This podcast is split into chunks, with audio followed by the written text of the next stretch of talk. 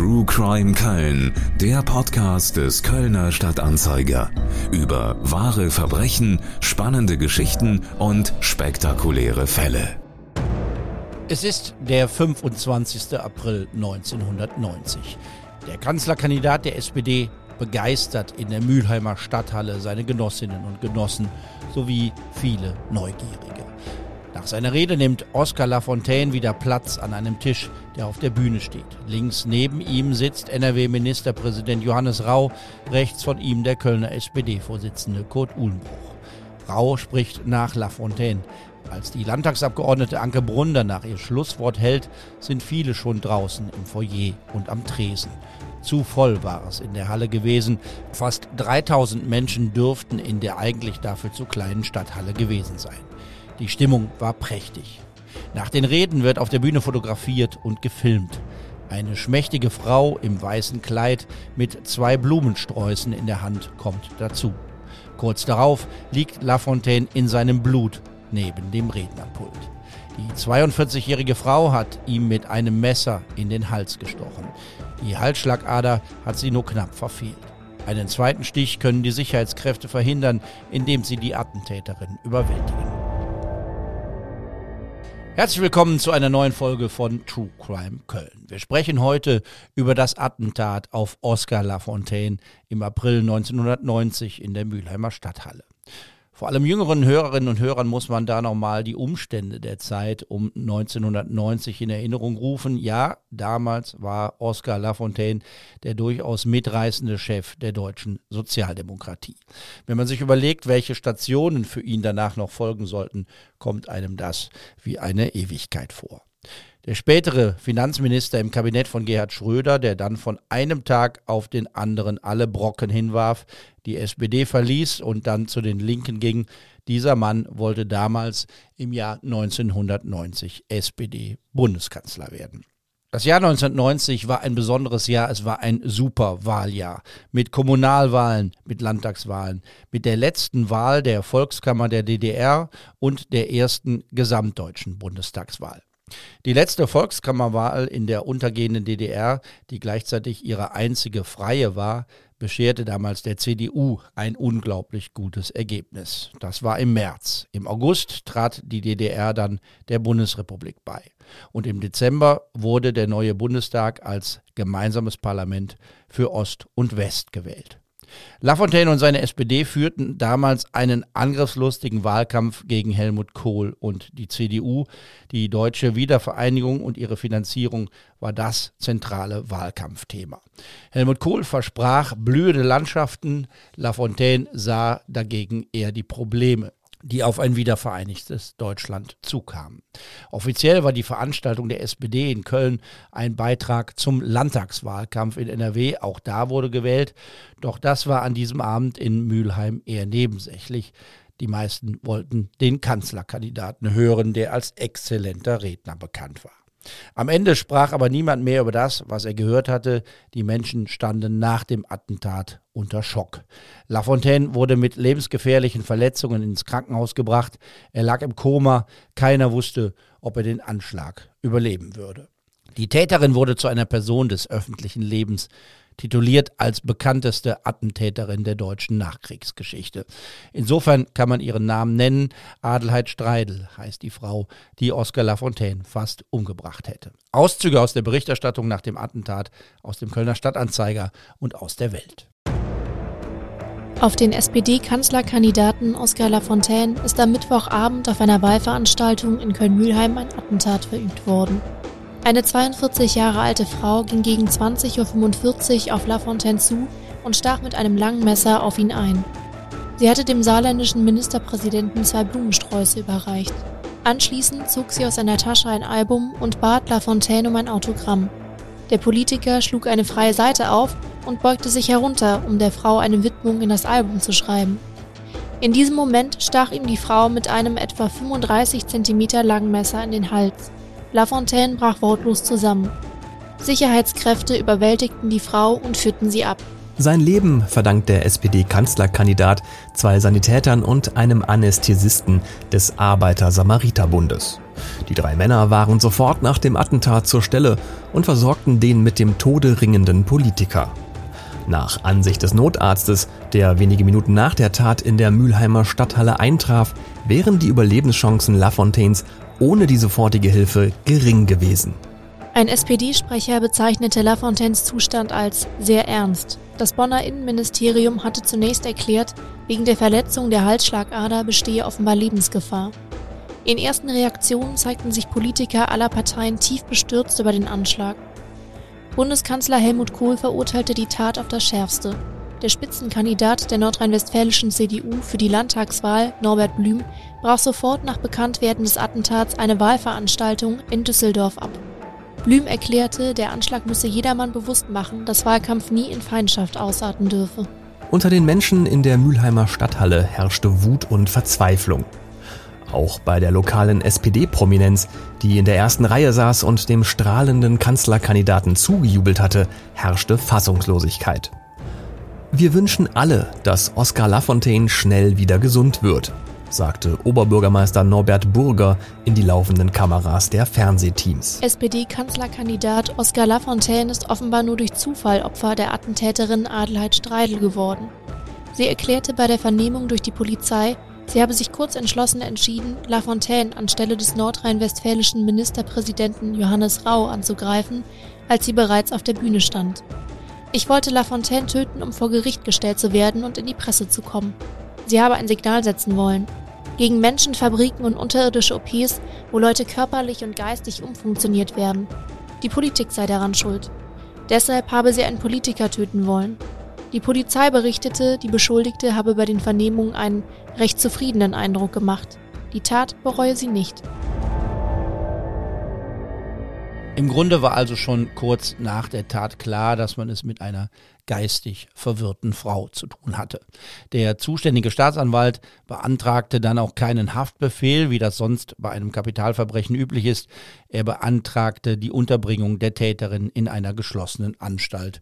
Der Richter sah das genauso. Adelheid Streidel wurde in eine psychiatrische Klinik gebracht.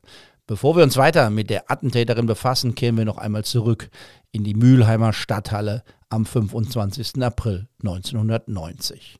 Zu Gast im Podcaststudio des Kölner Stadtanzeiger ist Siegfried von Almsick, ehemaliger Kriminalhauptkommissar und Staatsschützer bei der Kölner Polizei, also nicht bei Verfassungsschutz, sondern bei der Kölner Kripo.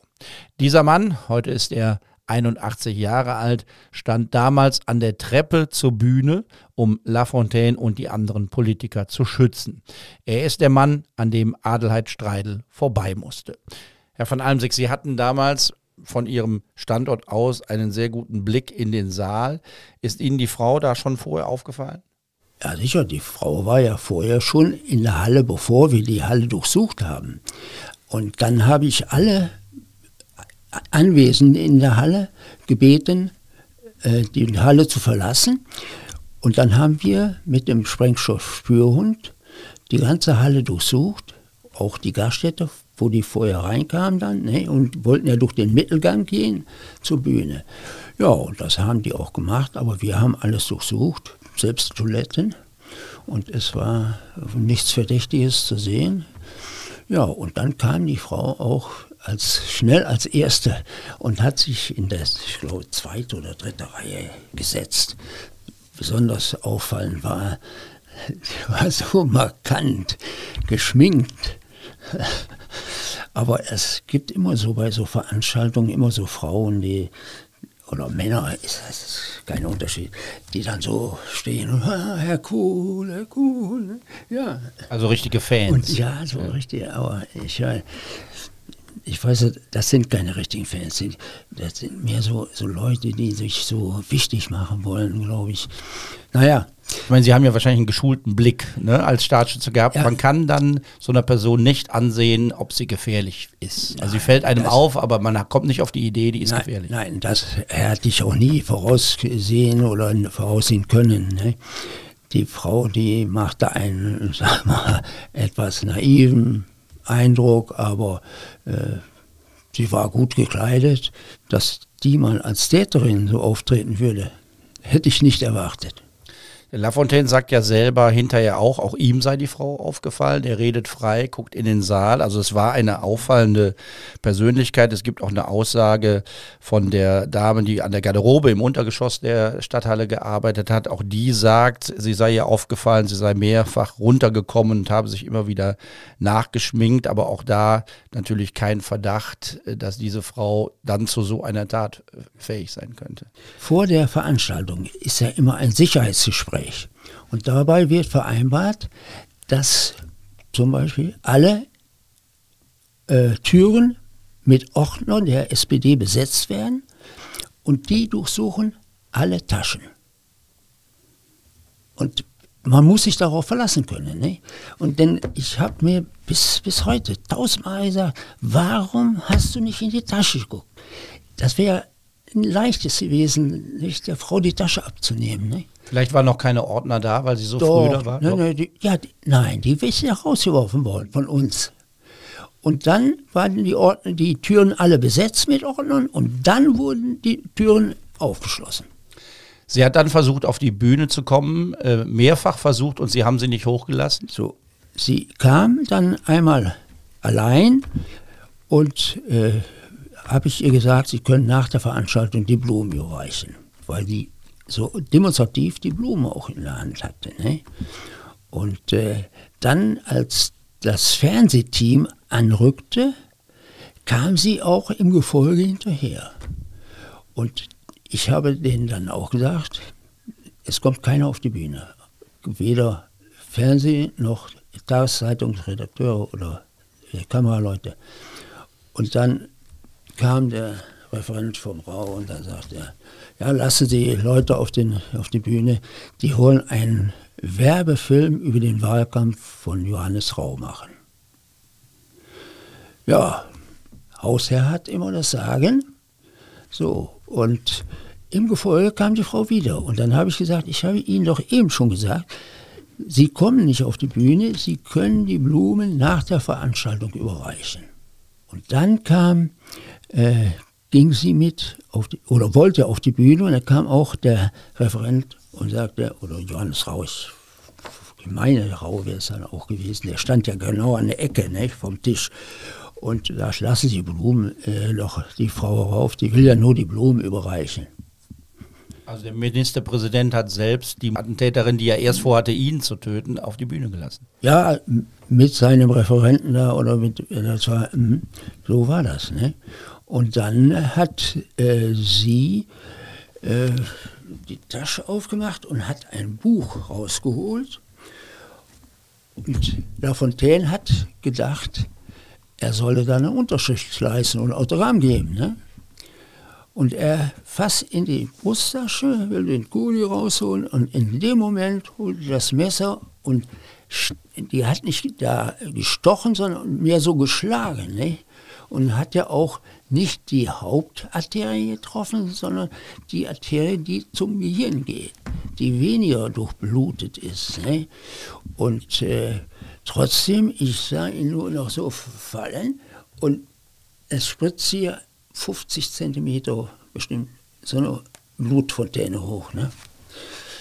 Und ich bin dann, ich stand auf der zweiten Stufe und bin hoch einen Satz und hatte die Frau so im Arm und wir sind beide lang hingeflogen, das Messer voraus.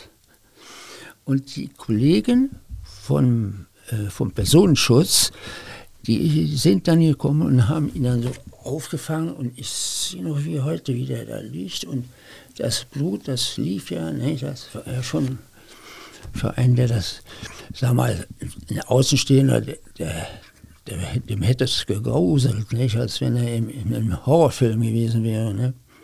Und es war ja mittlerweile, ich meine, das wissen Sie vielleicht auch, so viel Blut, so eine Lache sieht immer mehr aus, als es in Wirklichkeit ist. Ne? Aber trotzdem, der Arzt, der da war, der, ich will da nicht zu viel sagen, aber äh, der kam nicht zurecht da.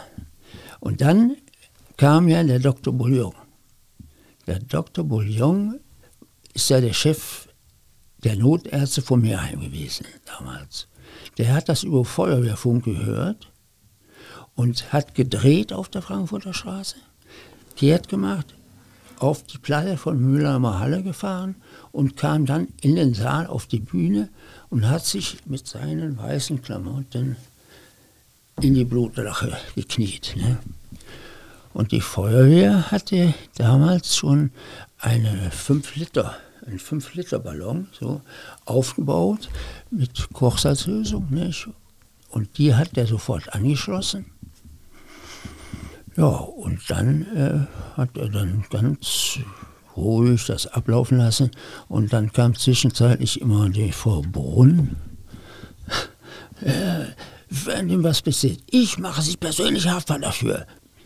Frau Brunn war damals Ministerin in der Landesregierung, der SPD geführten Landesregierung. Richtig, ja, ja, und hat das Schlusswort gesprochen. Ne? Und äh, ich habe dann auch mit ihr gesprochen. Ich, also ich konnte nicht dafür und, und, ich hatte das Messer nicht dabei. Ne? Ja, und dann äh, sagt er, ja, warum ist er nicht sofort ins Krankenhaus gefahren? Aber der Dr. Bouillon sagt, nein, ich will ihn erst stabil machen. Ich will, dass sein Kreislauf alles wieder stabil wird. Und wir hatten sogar einen Hubschrauber auf der Platte und hätten ihn also mit dem Hubschrauber transportieren können. Aber der Dr. Bouillon meint, da kann ich ihn nicht so gut behandeln. Ich fahre lieber mit dem RTW. Und das äh, haben wir dann gemacht. Da hat er ihn also fast eine Stunde oder drei, sagen wir dreiviertel Stunde hat er den auf der Bühne behandelt. Ne?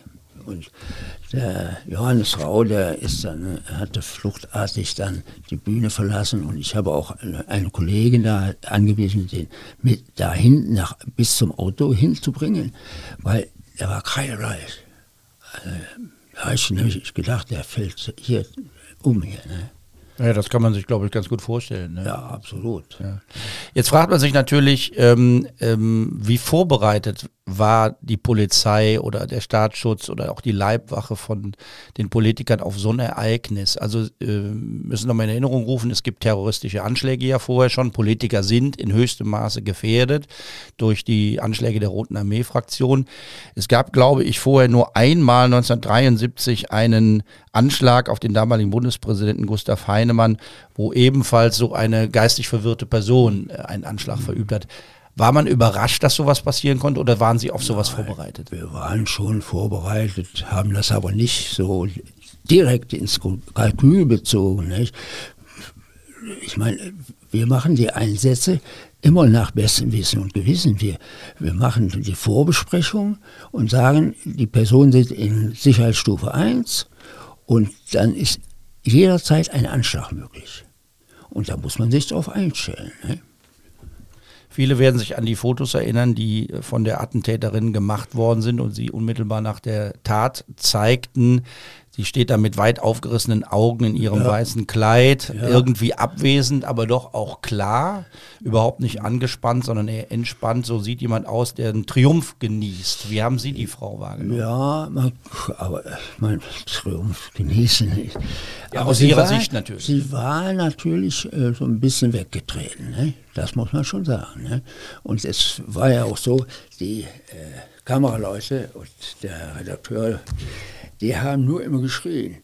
Sagen Sie Ihren Namen, sagen Sie Ihren Namen. Die waren ja auch völlig überrascht. Die waren äh, fast schon äh, äh, daneben. So, sie, sie hatten nicht den, den Gelassenheit oder dass man sagte, die sind sowas äh, schon mal gewohnt, die, die halten dann die Kamera richtig, aber die waren so durcheinander. Die haben nur immer geschrien, sagen Sie Ihren Namen, sagen Sie Ihren Namen. Was ja eigentlich wenig Sinn macht, ne, in so einer Situation zu rufen, sagen Sie Ihren Namen. Warum will man den Namen wissen? So, und ich habe dann die Frau einen Arm gefasst und ein Kollege habe ich dann gesagt, so, du bleibst hier stehen beim, hinter dem Vorhang und lässt keiner ran und gar nichts. So, dann da ist ja vorher dann Tumult, dann kommt das Fernsehteam, hat dann ja gefilmt mit einigen Leuten und dann kommen natürlich auch einige gut gemeinte SPD-Leute, dass sie sich da vielleicht betätigen könnten nicht? und alles. Und dann äh, habe ich einem das Messer und dann haben die Papier da umgewickelt als äh, Sicherheit äh, für die äh, Fingerabdrücke und so weiter ne? und das Blut. Ja, und dann bin ich mit der Frau mit dem Messer, oder die Kollegen haben dann die Frau mit zu zweit in den Streifwagen gebracht. Ich bin hinterhergegangen mit dem Messer in der Hand. Ne? Aber ich war nicht der Täter. Ich war damals auch in der Halle als, als Zuhörer, war aber dann bei denen, die äh, das Schlusswort von Verbrunn nicht mehr gehört haben, weil ich dann schon draußen am Tresen stand. Das war eine ganz seltsame Situation damals, denn innerhalb von wenigen Sekunden wussten alle, dass da in der Halle etwas äh, Schlimmes passiert, passiert ist. Ja. Und dann war die, die Reaktion natürlich auch da interessant. Es wurde eigentlich ganz still. Man konnte einzelne Auf Ausrufe dann sehr genau hören. Alle wussten irgendwie nicht so genau, wie sie sich zu verhalten haben. Und ähm, in den Berichten nach dem Attentat ist ja viel von Panik in der Halle die Rede. Das habe ich überhaupt nicht so empfunden. Es war eher so für mich wie so ein kollektiver Schock, so ein kollektives Entsetzen. Man bewegte sich erstmal nicht. Alle warteten ab. Irgendwann kam dann, Sie haben das erzählt, ähm, der Arzt von draußen rein und auch Sanitäter von draußen rein. Im Nachhinein war das ein bisschen komisch, weil man ja eigentlich annehmen konnte, dass bei so einer Veranstaltung Sanitäter und ein Notarzt im Saal sein müssten. Ne? Das war nicht so. Wie haben Sie diesen weiteren Verlauf empfunden? Ja, seltsam, was Sie gesagt haben, stimmt. Sie waren schon etwas geschockt, muss man sagen. Aber äh, die Anke Brunner hat dann auch, ich habe ihr gesagt, sagen Sie, die sollen die Halle verlassen. Äh, es wird alles getan, was nötig ist. Und äh, Anke Brunn hat das dann auch über Mikrofon bekannt gegeben. Und dann war die Halle auch von kurzer Zeit auch leer. Und der Dr. Bouillon hat also seine Arbeit gemacht da ne, auf der Bühne. Und, äh, also Panik, würden Sie sagen, war nicht da. Also das ist ein falscher Bericht. Das, das, das ist etwas überzogen. Ne? Ja. Sie haben das, Sie haben das ja eben schon so ein bisschen an, angedeutet. Ähm, äh, die Frage ist natürlich immer, hätte man das verhindern können? Ne? Also es gab natürlich, nach jedem Anschlag gibt es da so eine Debatte, was hätte anders laufen können. Das war bei Lafontaine nicht anders. Da bezog sich die Debatte dann später auch auf die Vorgeschichte der Frau. Da werden wir gleich noch drüber reden. Aber in, in Ihr Fazit für die Mülheimer Stadthalle, für das Ereignis dort, wäre das zu verhindern gewesen? Tja, schwere Frage. Ich, wenn alle ihren äh, vorgesehenen Auf oder nach ihren Aufgaben gehandelt hätten, dann wäre das vielleicht nicht passiert. Aber es, wo die Frau ja die Bühne, den Saal wieder betreten hat, da hätte man die Taschen durchsuchen müssen. Aber ich nehme an, die wurden auch geblendet durch diese Frau. Die hatte die Blumen in der Hand und war so ein bisschen äh, aus voraus, so euphorisch und da haben die nicht richtig nachgesehen. Und man hätte sie nicht auf die Bühne lassen müssen, dürfen. Ja, aber das ist immer, da kommen immer verschiedene äh, Dinge ins Spiel. Die wollen gute Bilder haben, äh, auch die äh, Politiker. Und im Nachhinein war ich ja dann äh, als der Abtransport war, schon im Präsidium wieder. Und dann kam über Funk, fahren Sie sofort wieder zurück. Der Innenminister ist mit dem Hubschrauber unterwegs. Ja. Also der Innenminister wollte unmittelbar von, von der Kölner Polizei Bericht hören. Ja, und ich bin dann mit ihm genau den Weg abgegangen, den die beiden Politiker beschritten hatten, als sie den Saal durch, die, durch den Mittelgang betreten haben. Der Saal war ja überfüllt, ne? wenn man das heute, heute darf ich das ruhig sagen, der Pächter damals, der sagt, um Gottes Willen, äh, sag bloß nicht, dass da so viele Leute drin waren, dann entziehen die mir noch die Konzession. Das heißt, es wären fast 3000 drin gewesen, ne? mit 2000 wäre schon übervoll gewesen. Aber, ja, aber, aber das waren mehr als 2000. Naja, aber ich, ja, und dann äh, bin ich mit dem Innenminister Schnorr den ganzen Weg abgegangen. Wir haben da den, auf, waren auf der Bühne und dann hat ja auch das erste K die Todesermittlungen ein, äh, übernommen, die für Mord und Totschlag zuständig sind. Ne? Ja, und Herr Schnorr war auch Er hat gesagt, sowas können Sie nicht verhindern. Das kann überall passieren. Ne? Da können Sie noch solche engen Sicherheitsmaßnahmen durchführen. Der Politiker will ja auch nah am Volk sein. Und das hat er mir auch so gesagt. Er will ja auch gerne Bilder haben, wo er den Leuten die Hand gibt. Nicht? Und wenn dann sowas passiert, das darf nicht passieren. Das, das ist nun mal so. Das, aber Fehler passieren, ist überall. Das äh, war für mich auch ein Zeichen dafür, dass man sich nicht grundsätzlich auf solche Vorbedingungen oder solche Einsatzlagen, wie wir sie da niederschreiben, dass man sich da nicht drauf immer verlassen darf. Ne? Wie ist das denn überhaupt mit Ihnen als Person gewesen? Man könnte ja auch auf die Idee kommen, auch über die eigene Gefährdung in so einer Situation nochmal nachzudenken. Wenn Sie die Frau nicht draufgelassen hätten, hätte die sich auch mit Gewalt den Weg da hoch äh, bahnen können und Sie wären ihr erstes Opfer gewesen. Denkt man über sowas nach? Ich hatte, ich habe sowas auch schon mal nachgedacht, aber nein, das, das stellt man da völlig beiseite. Das, und ich, ich glaube, ich hätte die Frau auch äh, gezielt und fähig gemacht. Ich glaube nicht, dass naja, die Frau bei, bei zum Beispiel beim Schäuble, da war das ganz was anderes. Ne? Der hat ja die Schusswaffe gebraucht. Ne? Da können sie ja nichts machen, da aber eine Frau. Ja, aber das hätte ja da auch passieren können. Hätte. Ja. Aber, aber dann denkt man als Polizist nicht darüber nach, wie gefährlich ja, der eigene Job ist? Ja, schon. Aber ich weiß nicht, in diesem Fall, ich muss ehrlich sagen, viel mehr hat mich geärgert und tausendmal schon habe ich mir gesagt, Warum hast du nicht in die Tasche geguckt? Mensch, nochmal. Aber dann, man geht davon aus, man hat so viel auch im Überblick, guckt in die Halle rein und guckt, was, was ist. Und dann kam die Frau wieder, mit einem Auge sieht man, was da oben passiert auf der Bühne. Und dann die Frau.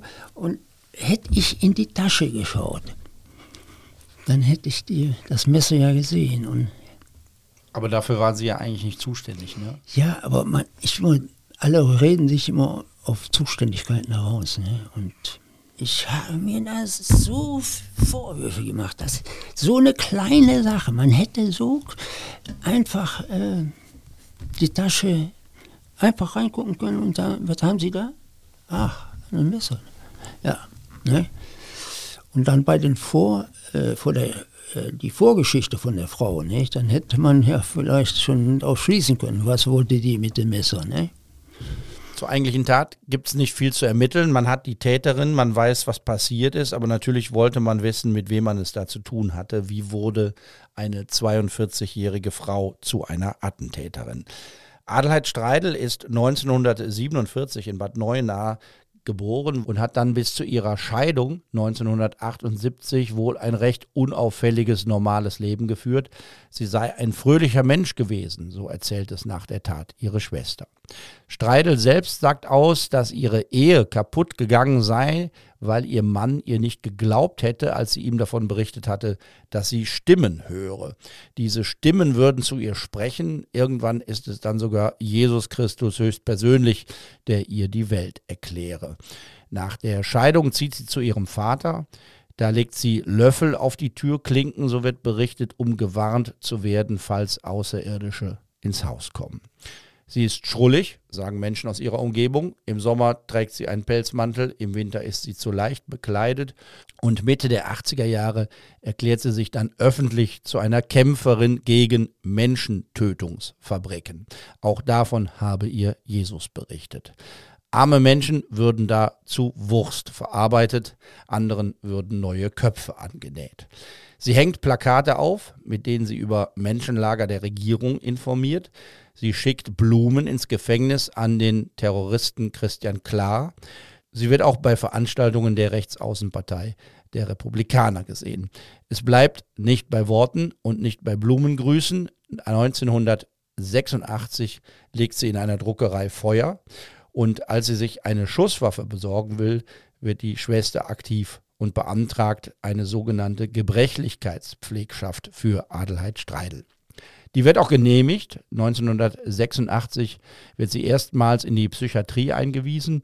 Doch vier Monate später kann sie wieder raus und trotz des Protestes der Schwester hebt das Amtsgericht in Bad Neuenahr die Pflegschaft auf. Streidel soll Medikamente nehmen, aber das kontrolliert keiner. Und so setzt sie die Medikamente selbstständig ab. Sie wird gewalttätig gegen ihren Vater und Ende 1989 versucht sie, sich selbst mit Schlaf- und Schmerztabletten umzubringen. Auch da kommt sie wieder ins Krankenhaus, auch da wird sie wieder behandelt, aber als sie aus dem Krankenhaus entlassen wird, kontrolliert wieder keiner, was sie tut. Man hat ihr eigentlich eine Therapie als Bedingung gestellt, doch die macht sie nicht. Wieder entscheidet sich Streidel gegen den Rat der Mediziner. Die Schwester warnt, sie schreibt viele Briefe an die zuständigen Behörden, Adelheid Streidel sei selbstmordgefährdet und sie sei eine Gefahr für andere. Die Schwester berichtet auch, dass sie im Notizbuch der späteren Attentäterin Namen und Adressen von prominenten Politikern gefunden hat. Es gibt also sehr viele Warnzeichen, Warnsignale, die jedoch alle folgenlos bleiben. Die Schwester ist sich sicher, zu dem Attentat auf La Fontaine wäre es nicht gekommen, wenn die Behörden gehandelt hätten. Weil das nicht geschah, konnte sie sich am Morgen des 25. April 1990 in ein Taxi setzen und sich von Bad Neuenahr nach Köln fahren lassen, um dort zur SPD-Wahlkampfveranstaltung zu gehen. Herr von Almsig, was haben Sie sich gedacht, als Sie, wie wir alle damals von dieser Vorgeschichte gehört haben? Ja, ich meine, das ist immer so ein Spiel zwischen äh, Festnahme oder äh, sagen wir, Beobachtung der Frau. Die wird aber ärztlicherseits entlassen. Da kann die Polizei ja auch eigentlich nicht mehr eingreifen und sagen, du wirst festgenommen. Das geht ja gar nicht. Ne? Das war eine F Frau, die konnte frei ihren Willen entscheiden. Und äh, ich meine, die Frau war, sagen wir, so ein Anschein nach, war die man kann doch sagen, etwas geistig behindert. So einen Eindruck machte die. Ne? Und ich meine, das, da hätten die vielleicht auch äh, hier uns warnen können. Darüber habe ich auch mit einem ehemaligen Kollegen von Ihnen gesprochen. Peter Schnieders war hier im Podcaststudio, um mit mir über den spektakulären Armbrustmord von Paffendorf zu sprechen. Daraus ist eine sehr hörenswerte True Crime Köln-Folge geworden. Äh, Sie haben eben gesagt, die Mordkommission hat im Fall Lafontaine die Ermittlungen übernommen und da arbeitete Peter Schnieders. Er hat in seinem Buch Im Spiegel des Bösen auch über das Mülheimer Attentat berichtet und so lag es nahe, auch ihn dazu zu befragen. Er erinnert sich daran, dass es mächtig Druck gab auf die Ermittlungen. Alles sollte bis ins letzte Detail ausermittelt werden, sagt er, obwohl ja eigentlich alles sehr schnell klar war. Man hatte die Frau, man hatte die Tatwaffe und man wusste, dass es kein politisch motiviertes Attentat war und das Wichtigste, das Opfer überlebte. Schnieders hatte damals den Auftrag, zu Lafontaine ins Krankenhaus zu fahren, um ihn zu befragen. Und so erinnert er sich an die Begegnung mit Oscar Lafontaine. Er lag in der Uniklinik und äh, natürlich die ganze Abteilung äh, war abgesperrt, überall Sicherheitsleute. Und äh, wir sind aber dann reingekommen zu ihm. Er saß auf dem Bett. Er sagte, ja, Sie müssen meinen Aufzug entschuldigen. Ich sitze hier nur im Jogginganzug drauf. Mein Kollege sagt, machen Sie sich mal keine Sorgen. Helmut Kohl hätte auch nicht besser ausgesehen. Ne? Also damit war das an für sich schon klar. Wir haben uns ganz vernünftig mit ihm unterhalten. Er hat das so geschildert aus seiner Sicht, wie er das erlebt hat und sagte, ich habe natürlich auch den Fehler gemacht, habe ich runterge runtergebeugt zu der Frau, aber ich wäre nicht im Leben drauf gekommen, dass sie versucht, mich da zu erstechen. Das ging so schnell, sagte er, ich habe das Messer überhaupt nicht gesehen, was auf mich zukam. Ne?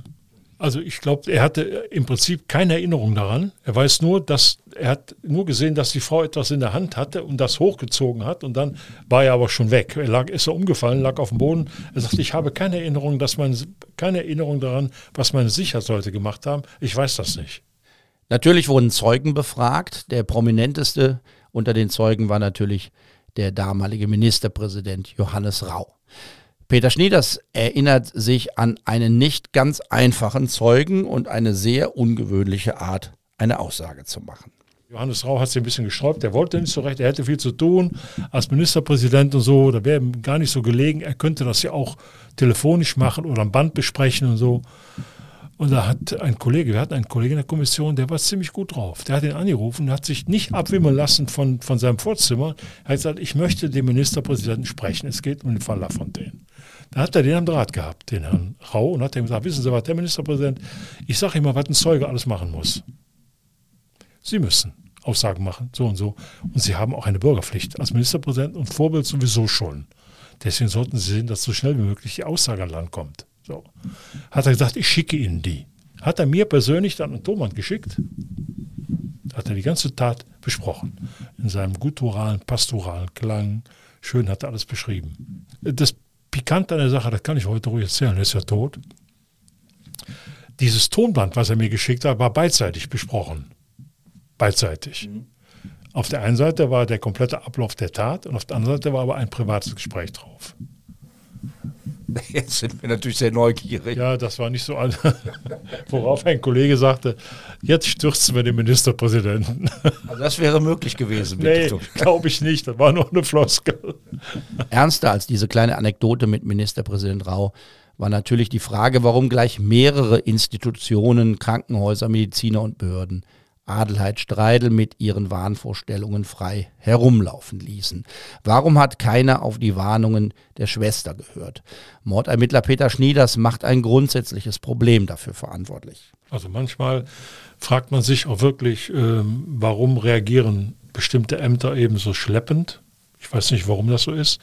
Man hat ja auch eine Zeit lang gar nicht so gerne mit der Polizei zusammengearbeitet, weil man immer gesagt hat, wir sind ja keine Behörde, die hier äh, Anzeigen schreibt, sondern wir sind ja eine Behörde, die den Leuten helfen soll. Und wir lehnen das also ab, grundsätzlich dann noch Anzeigen zu erstatten. Das war eine Zeit lang, war das bei denen also gang und gäbe. Ich war in der Zeit meiner Sitte, war ich im Ausschuss in Köln drin, wo es auch darum ging, Missbrauch von Kindern, äh, äh, äh, ähm, körperliche ähm, Einwirkung auf Kinder, also Körperverletzungsdelikte zum Nachteil von Kindern. Da war es äußerst schwierig, mit den, mit den Jugendämtern und beziehungsweise mit dem Kinderschutzzentrum zusammenzuarbeiten. Die haben also die Arbeit mit der Polizei kategorisch abgelehnt, weil die gesagt haben, für uns ist aber der helfende Gedanke wichtig und nicht der repressive Gedanke. Oh, da hat es schon so einige Streitgespräche gegeben. Schneeders hat mir auch gesagt, dass er glaubt, dass sich das verbessert hat, dass die verschiedenen Behörden und Institutionen heute besser zusammenarbeiten. Siegfried von Almsig, wie ist Ihre Meinung dazu? Ja, es hat sicherlich gegeben und es, die, die Zusammenarbeit hätte besser sein können. Ne? Und wenn die Behörde, die wusste ja, dass die wahrscheinlich, wusste es, ich kann es nicht behaupten, aber dass die Frau sich ins Taxi setzt und nach Köln fährt zu der La Fontaine-Veranstaltung, ne? dann hätten die uns warnen können. Ne? Ja, aber man könnte ja auch sagen, die Frau hätte vorher in eine geschlossene Psychiatrie gemusst, wo man sie so behandelt und so medikamentös einstellt, dass sie eben dann tatsächlich keine Gefährdung mehr ist. So hätte das sein müssen. Ne? Wie ging es weiter mit ihr? Im November 1990 steht Adelheid Streidel vor Gericht. Die Anklage geht davon aus, dass sie im Zustand der Schuldunfähigkeit einen Mord verüben wollte. Das sieht die Angeklagte völlig anders. Sie sagt dem Richter, dass im Protokoll stehen müsse, dass sie total gesund sei. Ihr Auftrag sei es gewesen, die Bevölkerung wach zu rütteln. Jesus höchstpersönlich habe ihr gesagt, dass das möglich sei. Über die Menschentötungsfabriken sei sie außerdem von Wissenschaftlern informiert worden. Sie habe sich so eine Fabrik sogar selbst einmal ansehen können. Der Richter hat sie im Prozess dann gefragt, ob sie denn nun ihre Mission erfüllt habe und da sagt sie als Antwort nein, solange ich in Deutschland lebe, habe ich den Auftrag, einen Politiker zu töten. Sie fordert einen Freispruch für sich. Adelheid Streidel muss dann in eine geschlossene Anstalt. 23 Jahre bleibt sie dort. Dann kann sie unter Aufsicht in ein Pflegeheim. Nach 29 Jahren entfallen dann alle Bewährungsauflagen und seit 2020 ist sie wieder eine freie Frau. Sie sei nicht mehr gefährlich, heißt es. Natürlich müssen wir noch über Oscar Lafontaine sprechen. Wenn man sich auf die Suche nach Interviews macht, in denen er sich ausführlich zu den Folgen des Attentats für ihn äußert, findet man so gut wie nichts. Er hat nicht oft und vor allem nicht besonders ausführlich darüber gesprochen. Wenn er gefragt wurde, gab es in der Regel kurze und sehr knappe Antworten. Man hat einen Kräfteverlust, einen starken inneren Kräftenverlust, äh, den man gar nicht äh, richtig greifen kann, den man auch gar nicht richtig beschreiben kann. Und wenn Sie jetzt heute sagen, äh, was ist denn anders geworden, dass ich natürlich äh, durch dieses Ereignis weiß, es gibt eben Wichtiges im Leben und weniger Wichtiges im Leben. Und dass ich die Fähigkeit gewonnen habe, manches eben nicht mehr so wichtig zu nehmen. Zu den wichtigen Dingen im Leben gehöre die Familie, die im Politikerleben oft zu kurz komme, so Lafontaine. Das Attentat war natürlich ein Einschnitt in mein Leben, an dem ich viele, viele Jahre gekaut habe. Und deshalb habe ich immer gesagt, ich muss auch Zeit haben für die Familie, ich muss auch Zeit haben für meine Kinder. Wie schwierig es ist, den Politikerjob mit der Familie zu verbinden, hat Lafontaine etwas ausführlicher ausgeführt, als er dann 1999 alle politischen Ämter hinschmiss. Nicht alle haben ihm diese Abwägung zugunsten des Privaten abgenommen. Man muss das auch nochmal in Erinnerung rufen. Bevor er hinschmiss, war er Finanzminister in der rot-grünen Regierung mit Kanzler Gerhard Schröder und er war weiterhin Parteichef der SPD. Kurz nach dem Ausstieg aus der Regierung veröffentlichte Lafontaine eine Autobiografie mit dem Titel Mein Herz schlägt links. Da ging es nicht zuletzt darum, den politischen Kurs seines noch Parteifreundes Gerhard Schröder anzuprangern. Aber in dem Buch gibt es auch ein paar Sätze zu den Folgen des Anschlags in Köln. Ein Kapitel ist überschrieben mit Das Attentat. Besonders in die Tiefe geht er auch hier nicht. Das überlässt er einem anderen. Er zitiert sehr ausführlich einen Psychoanalytiker, der nach Lafontaines Rücktritt von allen Ämtern einen Text für den Spiegel geschrieben hatte und da einen Zusammenhang zwischen den Folgen des Attentats und dem Rücktritt herstellte. Wolfgang Schmidbauer heißt der Autor des von Lafontaine zitierten Artikels und er sagt, man könne Lafontaines Entschluss, alles hinzuschmeißen, mit der Traumapsychologie erklären.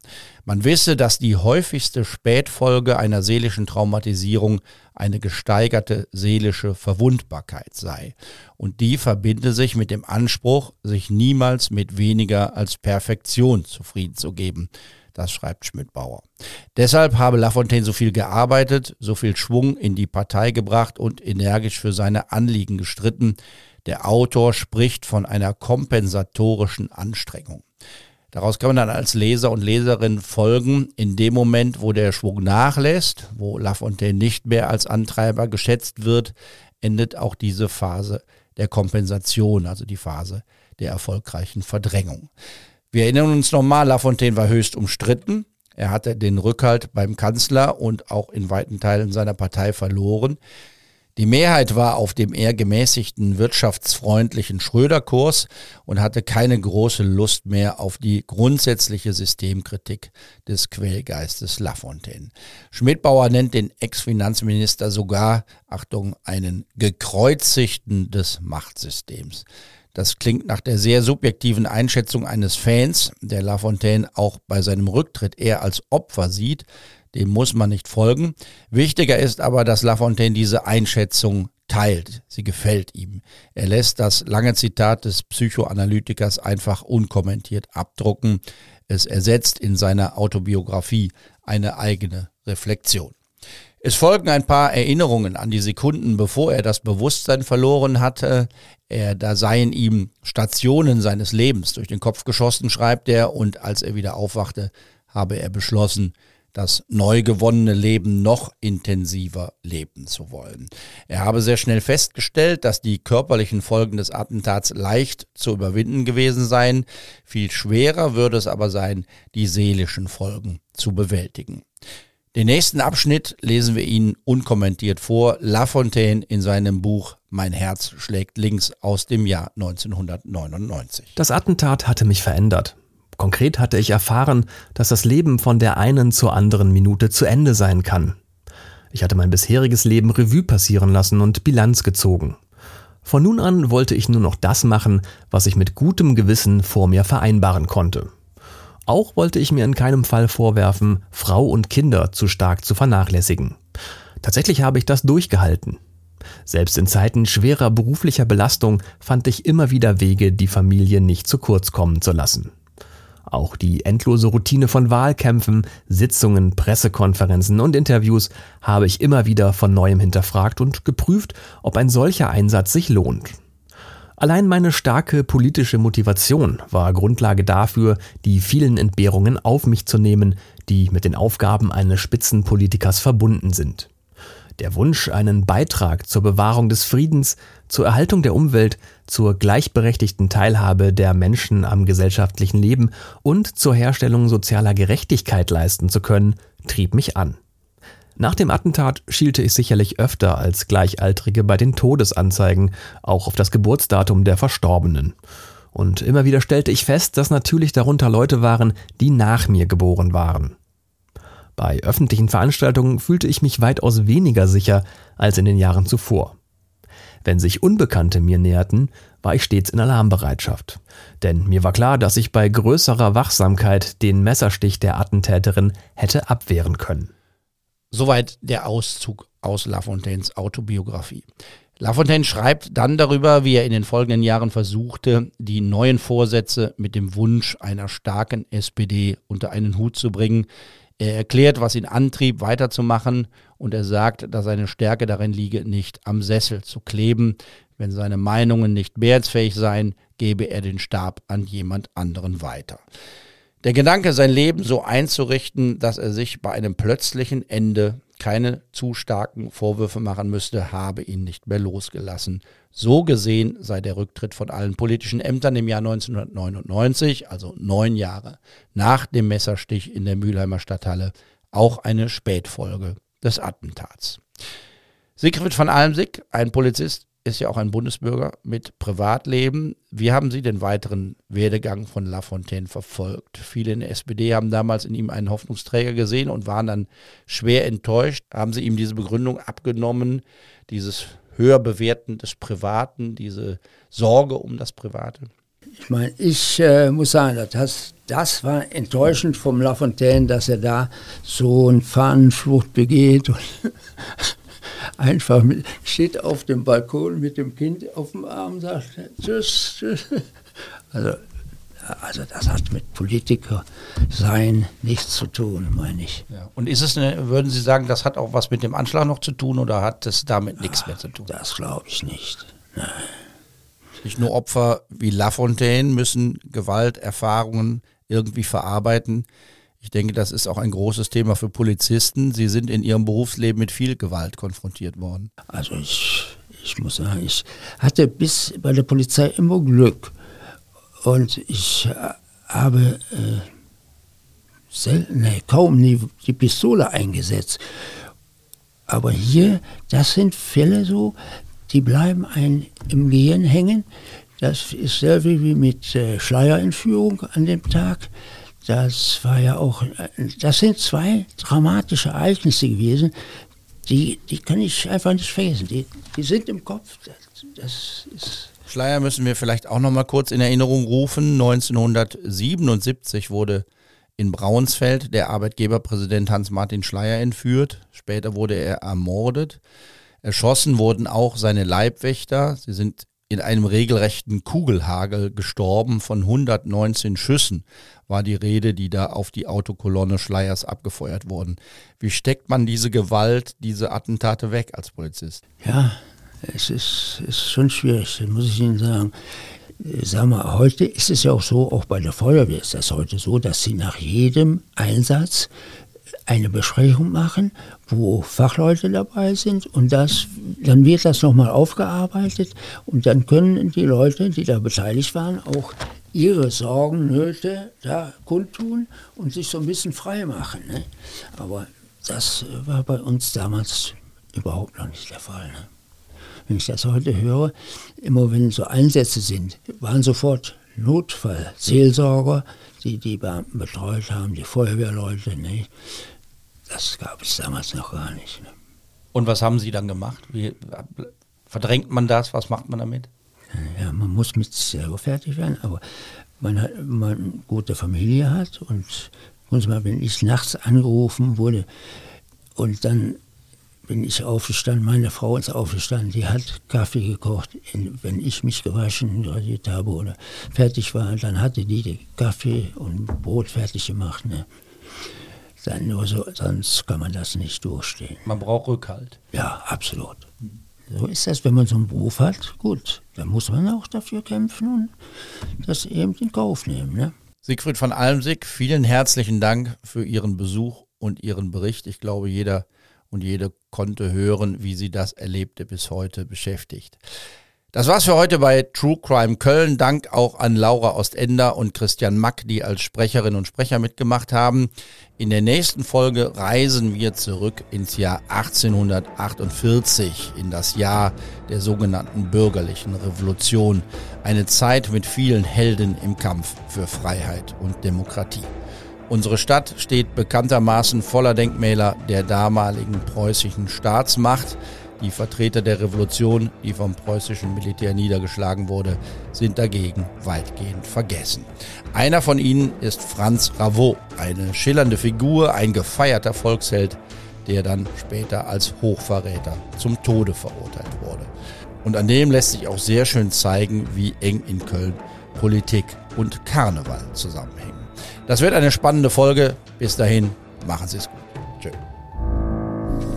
True Crime Köln mit Helmut Frangenberg. Alle zwei Wochen eine neue Folge. Überall da, wo es Podcasts gibt und auf ksta.de.